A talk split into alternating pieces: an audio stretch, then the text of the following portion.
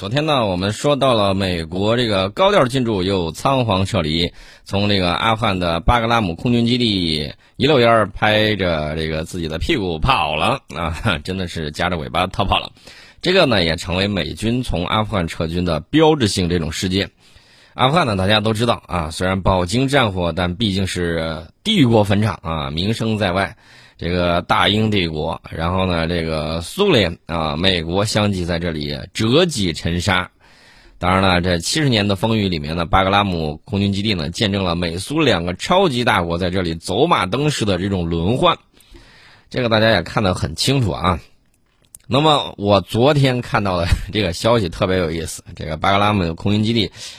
晚上的时候，美国悄悄一断电，一溜烟跑了啊！等到这个大家反应过来的时候，发现里头有人，哎，人不是撤了吗？怎么还有人呢？拾荒的啊，就是捡破烂的跑进去了。捡破烂的先跑进去，上去一看，哎呦，这好东西不太多了啊！能扔的都扔，能砸的都砸，能带走的都带走了，剩下的还是有一些破烂的，什么这个数码产品呐，有一些，还有一些什么头盔呀，然后破破烂烂的不方便带的。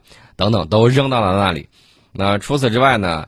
这个阿富汗政府部门过去了之后，还以为是塔利班或者其他什么之类在这儿活动啊，小心翼翼过去一看，原来是捡破烂的，好嘛，这个也就进去看了看啊，当然了，还留下了不少这种民用车辆啊，这还是有一点收获的。但是这些民用车辆都没有钥匙啊，也没有这个开关，呃，所以说呢，这些东西最终的结果呢，肯定是卖破烂，说不定。还有这个什么狗都不吃了 M 二 E 这个美军的这个口粮，呃，有可能就会出现在某些这个电商平台，这种可能性都是有的。那么我们看啊，这个帝国的这个衰亡，往往就是怎么说呢？你感觉它好像是轰隆倒地，其实不然，而是这个稀里哗啦，然后就一塌糊涂了。那这个期间呢，大家也看到了。在美国人在阿富汗待了这二十年时间里面，美国总统、美国防长、美国国务卿先后访问阿富汗，也都是先降落在这个巴格拉姆空军基地，然后再转道前往喀布尔，苦心经营二十年之后，美国人还是撤了。大家可能会说，美国人当时到底是想干嘛？哎，你还得看一下这个拉姆斯菲尔德。拉姆斯菲尔德不是在六月三十号，呃，去见他的上帝了吗？这个拉姆斯菲尔德呢，当时他有一个想法啊，他的想法是什么呢？不单单是在阿富汗要进行反恐作战，重要的是把阿富汗呢，他想经营中亚，从而呢向西，他可以解决以色列的这个周边的这种忧患，然后呢，他又可以向北向东，威慑到俄罗斯和中国啊，这是他打的如意算盘。当然，帝国坟场岂是浪得虚名的啊！在这儿踉踉跄跄二十年之后，美军还是夹着尾巴跑了啊！讽刺的是啊，这个这个历史上的这些经验教训，很多人不吸取，那么只会可以看到这个历史在不久之后再度重演，这是当时的这个情况。呃，当时呢，苏联。的想法是啊，我占据这个阿富汗，然后呢，对印度洋来进行一个熊抱啊，这样的话呢，这个苏联往南下到印度洋的这个通道呢就可以打开。但是在付出了巨大的人力物力损失之后，苏联认为继续占领阿富汗已经得不偿失，被迫宣布撤军。和如今美国从阿富汗撤军一样，巴格拉姆基地见证了这个苏军见证了美军撤离时的惶恐不安啊，这是。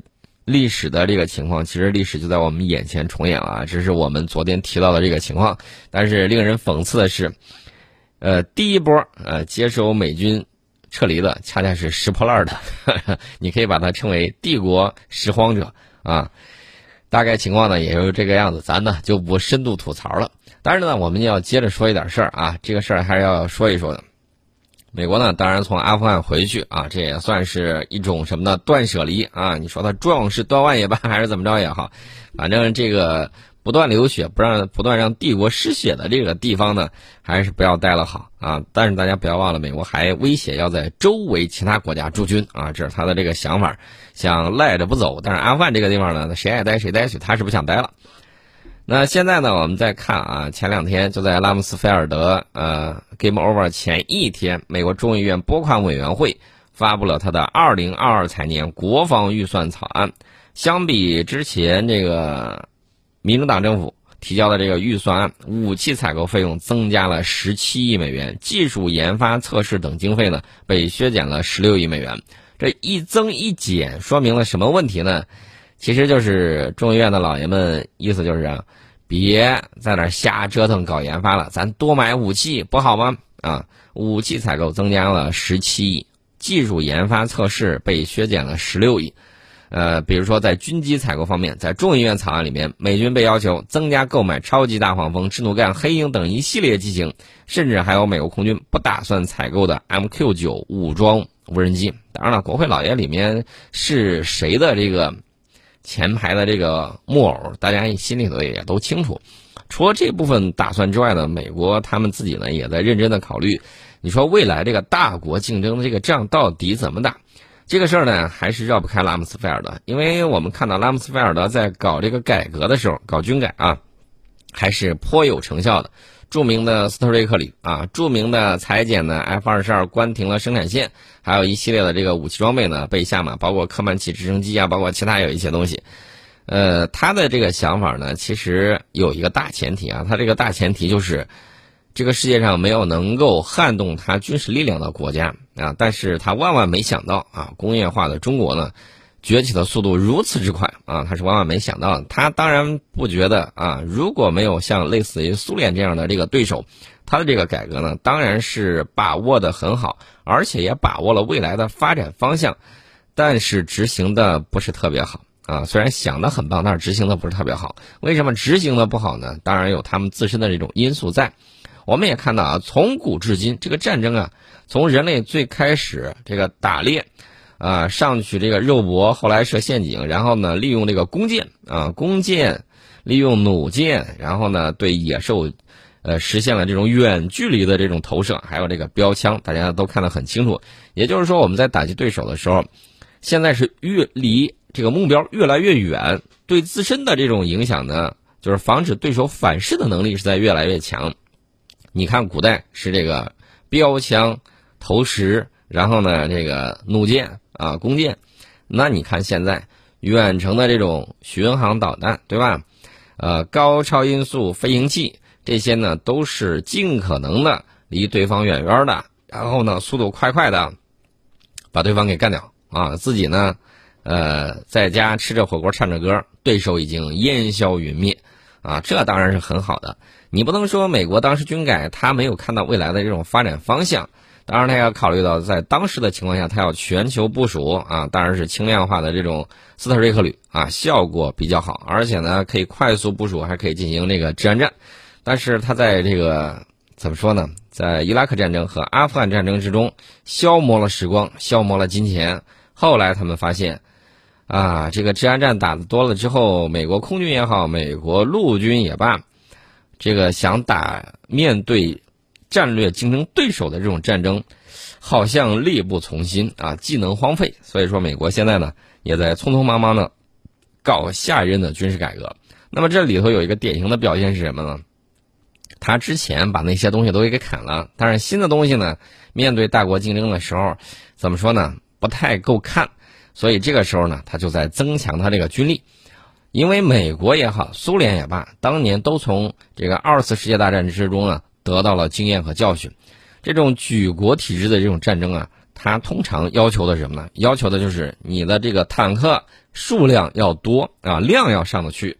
除此之外呢，这个美国得到的另外一个结论就是质量要好，最好跟对手拉开代差，火力轰他就行了啊，它是有这样的这种考虑的。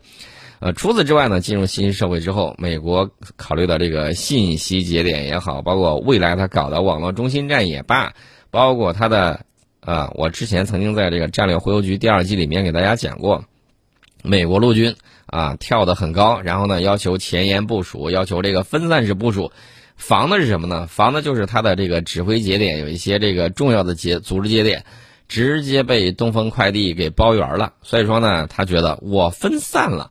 啊，以网络中心这个方式，这样的话呢，就可以，呃，让你打不着，或者说，即便打到的话，我损失很小，其他节点呢依然在用。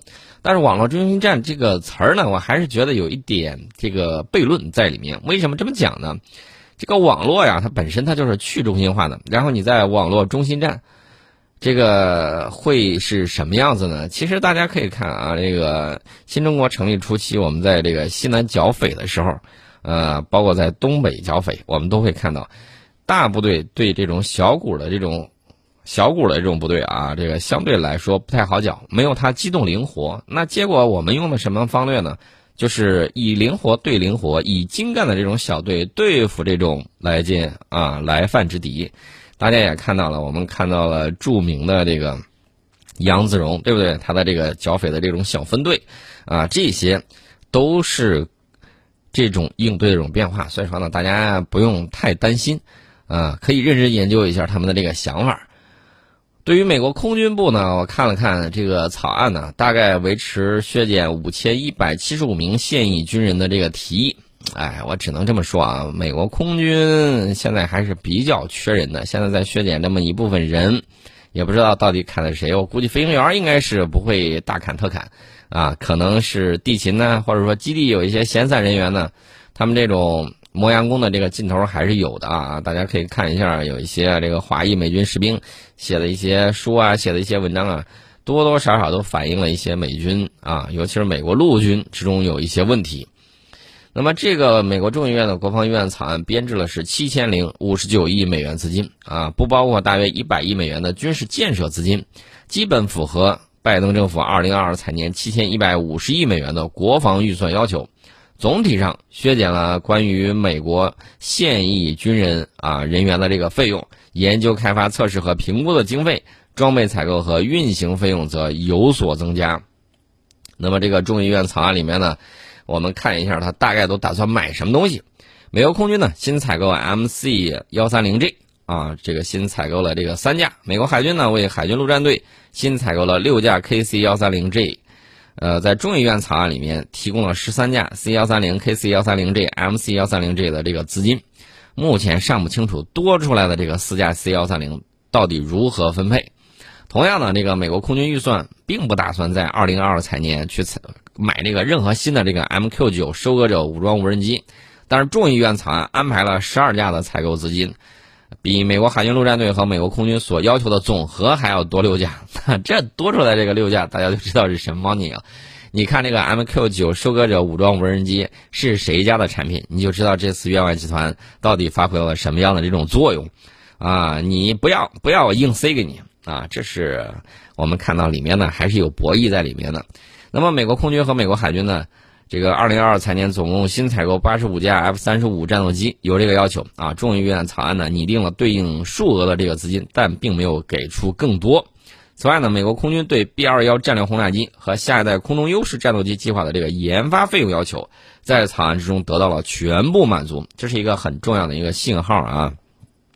美国下一代空中优势战机，或者说这个叫下一代空中优势项目，它是一个体系化的平台，而。并不单单是某一种机种，啊，跟大家传统之中讲到的这个六代机最像的是它的这个下一代空中优势里面的这种战斗机平台。除此之外，它还有这个无人机平台，还有空天飞机平台，还有这个五代机改装平台啊，这是它的这个四种方式。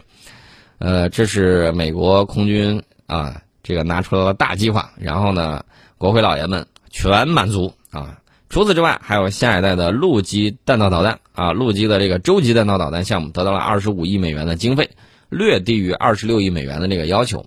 美国太空军，我之前给大家说过，美国太空军的这个要求呢，基本上都会得到满足。我们也看到了美国太空军几个关键的采购计划获得了全额的资金，但是呢，关于航天发射研发测试与评估的二点二一五亿美元费用被减少到了一点八四亿美元。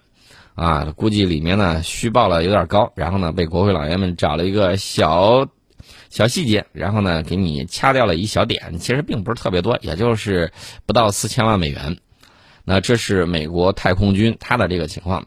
另外呢，众议院草案里面还增加了十二架 F A 十八 E F 超级大黄蜂舰载战斗机，这是拜登政府没有要求的。啊，增加一点七亿美元用于采购五架 C H 四七 F Block 二型的。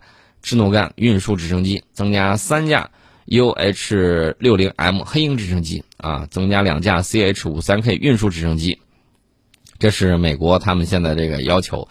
另外呢，大家可能会说，都有 F 三十五了，还买这个 FA 十八 EF 超级大黄蜂，一买还买一打二，这是啥意思呀？意思很明确啊，有一些可能老旧了需要替换。这个要放在这个上面。另外一方面呢，F 三十五也没有完全到位，在没有到位之前，你说让这个飞机上有什么没没有舰载机，显然是不行的。那就把这个舰载机啊给整上吧，安排了。这就是他安排的这个东西。我们通过这个美国的预算草案可以看得出来，美国军方研发未来先进技术的意图呢，面临美国国会方面的阻力啊。主要原因就是什么呢？你甭在那瞎折腾，这个在原有基础上增加数量啊，增加质量。提高一下你的这个采购，呃，其实呢，后头的意志啊也有美国军火商的意思啊。这个新的东西呢，这个产能还没有提上来，但是旧的东西呢，我还有一大堆的产能，你不买干什么呀？这是想夺我的这个钱包呢，还是怎么着呢？老老实实的赶紧买，安排上，安排完了之后，等回头能换的时候再换。这是我们大概给他说的一些东西。另外还有一个问题，就是有一些这个技术项目啊，这个美国这个多个军种啊，既然找国会老爷啊来要钱，美国国会老爷们呢又管着钱袋子，那这个怎么样花样要钱呢？当然是越科幻越好啊。所以美国空军呢搞了一个很重要的一个项目，叫做高级战斗管理系统。这个项目呢，不能说不好，不能说不超前，但问题是国会老爷们看不懂。说你这个概念形态太模糊了吧？我们看了半天，我们是难以理解的。然后这个相关经费，啊，让国会老爷们看不懂，闹呢，砍一下砍了一半多。所以说呢，这是美国空军这次偷鸡不成蚀把米啊，这一个表现啊。但是呢，我觉得以美国空军这种，怎么说呢？这种精明程度。他要干这个事儿，说干不成，我觉得可能性比较小。那大家就要深刻的去理理解一下，他到底为什么既然干不成，还推出了这么重要的一个项目——高级战斗管理系统，概念还搞得如此之模糊。两种可能，一种是美国空军呢，就是拿着这个东西忽悠的啊，就是个概念啊，PPT，拿着忽悠呃其他的国会议员啊，能忽悠到钱的就忽悠，忽悠不到的拉倒。还有一种可能是什么呢？美国空军推进的这个项目，他自己本身也知道啊，有点玩虚的。那干脆呢，我要抓大放小。这个东西呢，可能不太对国会老爷们的胃口。但是呢，你就等于说是这个进两步退一步。我一次拿出来两个重大项目，一个叫高级战斗管理系统，一个叫下一代这个空中优势项目。